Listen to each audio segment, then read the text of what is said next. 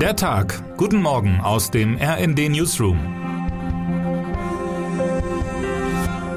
Es ist Mittwoch, der 30. März. Was ist zu beachten, wenn man sich mit Abgesandten des russischen Staatschefs Wladimir Putin zu Verhandlungen zusammensetzt? Der ukrainische Außenminister Dimitru Kuleba gab seinem Team einen ernst gemeinten Tipp. Nichts trinken, nichts essen, am besten auch keine Oberflächen anfassen. Angespannter hätte die Atmosphäre nicht sein können bei der gestrigen Begegnung von Unterhändlern aus Moskau und Kiew in der Türkei. Dennoch kam diesmal offenbar mehr in Bewegung als bei allen bisherigen Runden. Verdichtet man Äußerungen beider Seiten zu den drei wichtigsten Punkten, ergibt sich folgendes Bild. Erstens, die Ukraine verzichtet auf eine NATO-Mitgliedschaft, bekommt aber von westlichen Garantiemächten ähnliche Beistandszusagen für den Fall eines neuerlichen russischen Einmarschs. Zweitens, Moskau nimmt es hin, dass die Ukraine sich in Richtung EU bewegt. Drittens, Kiew akzeptiert zumindest bis auf weiteres eine getrennte Behandlung der Themen Krim und Donbass. In all dem liegen gute Nachrichten.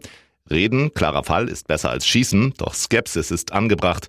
Markus Decker aus dem Berliner RD-Büro betont in seinem Kommentar, Moskaus Ziel bleibe die vollständige militärische Kontrolle über den Osten sowie den Süden und damit den Zugang zum Schwarzen Meer. Letzteres wäre für die Ukraine unannehmbar, weil es sie von einer Lebensader abschneiden würde. Russische Generäle sagen neuerdings, ein Umsturz in der Hauptstadt Kiew sei nie ihr Ziel gewesen. Wozu wurden dann sogar Gefangenentransporter aufgefahren? Man fühlt sich erinnert an die Fabel von Aesop, in der der Fuchs sich verächtlich äußert über die Trauben, die für ihn zu hoch hängen. Sie sind mir noch nicht reif genug. Ich mag keine sauren Trauben. In Wahrheit ist die Welt Zeuge einer strategischen Blamage Russlands, die jetzt mühsam kaschiert wird. Der Westen soll jetzt auf neue Art verwirrt und eingeschüchtert werden mit dem schon aus Syrien sattsam bekannten Mix von russischen Kriegsverbrechen und parallel angebahnten russischen Friedensinitiativen. Auch wenn gerade Fassbomben geworfen und sogar Chemiewaffen eingesetzt wurden, stets strich sich Außenminister Sergei Lavrov schon den Schlips glatt für das nächste gepflegte Friedensgespräch, mal in Genf, mal in Wien, mal in New York. Heute, wie zu allen Zeiten, werden viele Leute im Westen Moskau erneut auf den Leim gehen. Dabei müsste der Westen jetzt wachsamer sein denn je und sich, was Russland angeht, allein auf Fakten konzentrieren. Lange genug wurde den Lügen aus Moskau Glauben geschenkt. Viele aber finden gerade insgeheim Putins Kampf gegen das Faktische geradezu faszinierend. Endlich mal ein alter weißer Mann, der sich was traut. Man muss die russische Regierung mittlerweile als faschistisches Regime betrachten, sagt Johannes Kiss, Soziologe in Leipzig. Die Politikvorstellungen, die Putins Regierung verkörpert, vertreten auch Neurechte und andere rechtsextreme Akteure in Deutschland. So erklärt sich wohl der neue Putin-Jubel von Verschwörungsideologen wie Ken Jebsen, dessen Wiederkehr Felix Hußmann heute in einem ebenso wichtigen wie bedrückenden Beitrag beschreibt.